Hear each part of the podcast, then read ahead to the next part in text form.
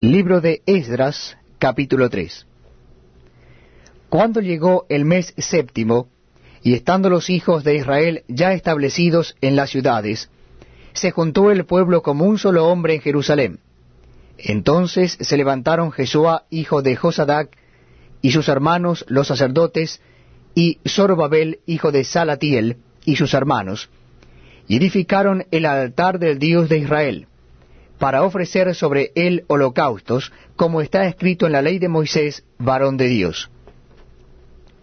Y colocaron el altar sobre su base, porque tenían miedo de los pueblos de las tierras, y ofrecieron sobre él holocaustos a Jehová, holocaustos por la mañana y por la tarde. Celebraron asimismo la fiesta solemne de los tabernáculos, como está escrito,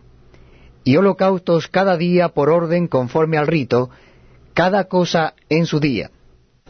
Además de esto, el holocausto continuo, las nuevas lunas y todas las fiestas solemnes de Jehová, y todo sacrificio espontáneo, toda ofrenda voluntaria a Jehová. Desde el primer día del mes séptimo comenzaron a ofrecer holocaustos a Jehová, pero los cimientos del templo de Jehová no se habían echado todavía. Y dieron dinero a los albañiles y carpinteros, asimismo comida, bebida y aceite a los sidonios y tirios, para que trajesen madera de cedro desde el Líbano por mar a Jope,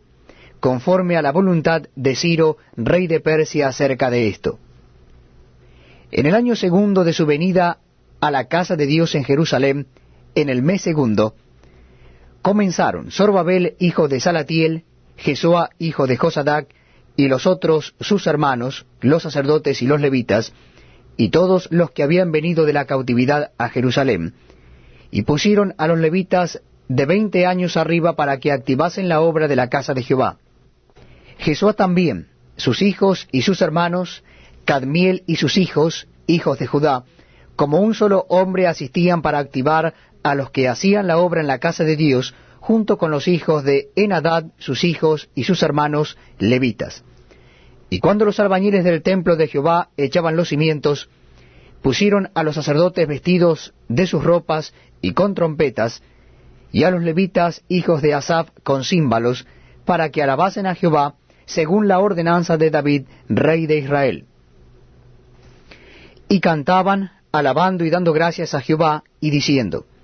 Porque Él es bueno, porque para siempre es su misericordia sobre Israel. Y todo el pueblo aclamaba con gran júbilo alabando a Jehová, porque se echaban los cimientos de la casa de Jehová.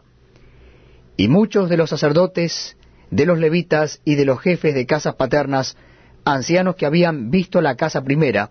viendo echar los cimientos de esta casa, lloraban en alta voz, mientras muchos otros daban grandes gritos de alegría. Y no podía distinguir el pueblo